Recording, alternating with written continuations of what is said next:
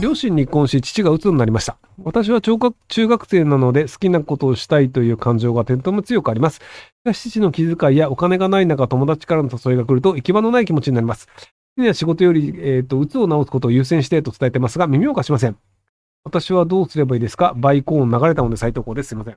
えっ、と、あの、お父さんのうつの状態でいくと、そのお父さんがうつのせいで、お子さんがその友達との遊びとかにお金を使わないように気を使ってるみたいなのがあると、多分あの、余計にその心労不安が増えちゃうんですよね。あ、乾杯するの忘れました。はい、はい、乾杯。すいません。はい、乾杯忘れてました。はい、はい、すいませんでした。で、なので、あの別になんか毎日楽しく行ってるよっていうので、で、逆にその友達となんかあの遊びに行きたいからお金こう欲しいっていうのを言ってもらってもいいと思いますよ。あの、中学生のレベルで、その、行くのってせいぜい数千円だと思うんですよね。で、あの、大人のお金が、その数千円足りないとかであれば、もう生活保護コースなので、多分あの、生活不安ってそういうレベルの金額ではないので、逆にそこでお父さんが、あの、なんかちゃんとその、お子さんが好きな遊びとかできてるんだなっていう安心感を得るためにも、別に友達と遊びに行くから金くれよって言ってお金もらうっていうのをちゃんとやるんじゃない方がいいんじゃないかなと思うんですけど、その、子供が父親に甘えるということが逆に父親にとっては救いになるということがあったりするんですよね。あの、その甘えられるのが負担であるっていうふうに考える人もいると思うんですけど、その誰かに頼られてるということ自体が、実はそのなんか、あの、生きててよかったとか、ちゃんとやってることは正しいんだみたいになったりするので、まだあの適切に頼ってあげるといいんじゃないかなと思います。えー、来月から中学生の文化系息子について、猫背で、えー、っと、かかとを浮かしたような、ぴょこぴょこした歩き方が気になります。もっと胸を張って堂々と歩いてほしいんですが、なかなか伝わりません。強制が必要なのか、それとも成長とともに自然というようなものでしょうか。思春期と反抗期でもあり、なるべく傷つけないように直してあげたいです。えっと、あの、子供っていろんな遊び方が楽しい時期あります。あの、僕はあの、右手と右足をこう同時に出すみたいな歩き方が流行った時代とかもあって、あとあの、肩で風を切る的な歩き方が流行った時代とか、いろんな歩き方の時代があるので、なのであの、子供でしかもあの文化系だとすると、多分ななんかその気に入ったものがあって、その歩き方をするのが楽しいみたいなのをやってるだけなので、あの、時間の問題で、あの、また歩き方からので気にしなくていいさ。ナンバー歩きってやつです、僕がやってたのは。あの、一応その、あの、西洋の人が来るようになって、その右手と左手っていう、その右手を出して、で、左足を出してっていうので、足と手を交互に出すって歩き方っていうのを日本人はやり始めたんですけど、それより前って日本人って右手と右足を前に出して、左手と左足を前に出すっていう、その重心をこうずらす歩き方をしてたんですよね。で、こっちの方が歩幅広くなるんですよ。がその、あの、手と足をこう交互にやることで、あの、その、体の中心は動かないので、その、あの、まあ、その体幹をその維持したい状態であれば、その方がいいんですけど、ただ、右手右足、右手右足、左手左足っていう風にやった方が、一幅一幅のフォアボキなので、こっちの方が歩き方効率的なんじゃね？えと思って、割とそれで歩いてた時代があるんですよ。で、ただ、そあの、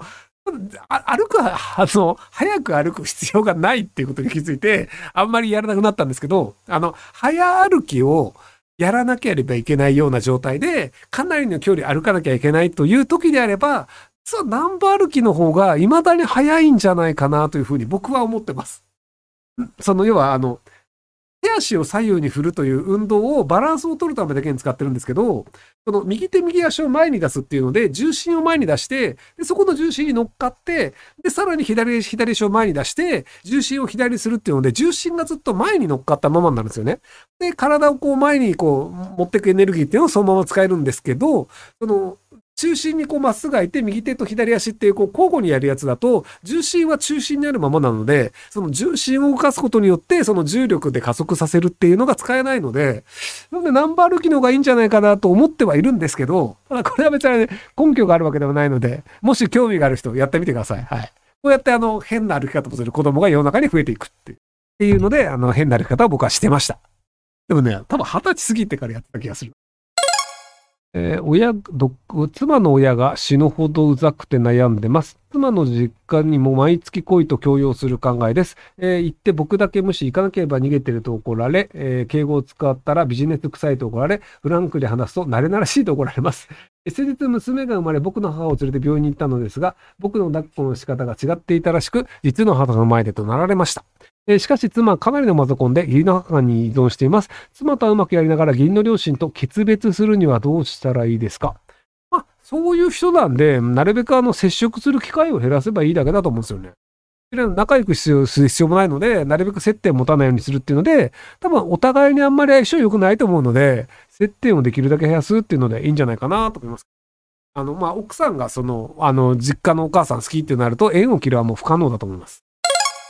えー、給料少なかったので、小学5年数、パリデモがどんどん悪化してますが、ひろゆきさん、お肉は今も買えないのですか？えっと、今もというか、あの、前から耐えていて、今日も変えています。あの、えっ、ー、と、昨日食べたのは、ノルマンディ地方の牛を45日間熟成させて、で、その表面の腐った部分を切り落としたっていう肉で、ね、200g だから個ね、1000円ぐらいするのかな？なので、割と高い肉を食べました。で、今、あの、その、お肉の卸屋さんみたいなところで、あの、大量に買うと、あの、送料無料っていうので、今、肉食べる習慣なんですけど、今温めてるのは、ノル、違うの、プリス、あの、プリンススードっていうあの、南の王子様みたいな名前の、えっ、ー、と、肉と、あともう一個どこだったっけな？あれは、えっ、ー、と、アンガスかな？の、あの、なんか、フォーフィレっていう、あの、フィレの似たようなやつって名前なんですけど、っていう部位の、今、あの、54.7度で、6時間ぐらい、あの、低温加熱する予定で。なので、まあ、あと何時間かしたら、あの、肉を焼いてご飯で食べようかなと思ってます。アンガスっていう、あの、まあ、アンガス牛割と美味しいよねって言われていて、で、アメリカでもそのアンガス牛っていうの出回ってるんですけど、あの、アメリカの法律だと、えっ、と、25%アンガスの血を継いでいれば、アンガスという名前で売ってよいっていうルールがあるので、実はあの100%アンガスアメリカで食うのむちゃくちゃ難しいんですよね。だからその、アンガスと呼ばれてるものを買っても何パーセントアンガスかわかんないんですよ。で、ブラジルとかあのアルゼンチンとかで結構その、アンガスの血が混じった牛をいっぱい作ってるんですけど、で、あの、僕が買ったやつはあの、アイルランドで作られたアンガス牛で、もともとあのアンガスってイギリスの牛なんですよね。イギリスの牛でアイルランドで育ったやつを、あの、まあ、あの、こう、買って食べてるってので。で、ただ、あの、あんまりその、あの、僕、その、あの、高くて硬い肉よりも、あの、安くて柔らかい肉が好きなので、あの、ハラミとかを食べてたりします。はい。なので、あの、アンガス牛のハラミとかすごい安いんですよ。なので、それを割と美味しくいただいております。はいえー、コリーニ事件というドイツ映画をご存知ですか？少々ネタバレになりますが、ナチスに関しては根深い問題だなと感じた次第です。プーチンもウクライナ侵略をネオナチの戦いというようなことを言っていました。一方で、ナチス占領下でココシャンネルがナチスに泣きついたにもかかわらず、未だに世界的なブランドとしての地を保っています。欧州ではナチスアレルギーは実際にはどのようなものなんでしょうか？えっと、ナチスアレルギーのようなものはあるのですが、あるがゆえに、ナチスということを口に出すことがあまりないです。要はその、えっと、まあ、ナチスのようなみたいな表現とかっていうのは、やっぱりその、よろしくないよねみたいなのがあるので、なので、えっと、マクロン大統領のポスターに、あの、ヒトラーのような落書きをした人っていうのが、有罪判決を受けたりみたいなのがあったりするので、なので、その、あんまりその、例えとしてはよろしくないよねっていうので、アレルギーとしてはかなり強いと思った方がいいと思います。あの、アレルギーが強いがゆえに、あまりそういう単語で呼ばないっていう。では、その、ナチスの問題とかユダヤ人の問題とかで、その、下手にその、えっ、ー、と、な、何らかしらの、その、なんか、あの、ユダヤ人差別的な発言をしてしまったりすると、結構、あの、社会的な地位を追われたりとか、なんかそこの会社のブランドが大変なことになったりとかあったりするので、なのでそこら辺はあんまりこう関わらない、あんまり喋らないっていう感じの方が割と一般的なんじゃないかなと思います。まあボルデモートほどではないです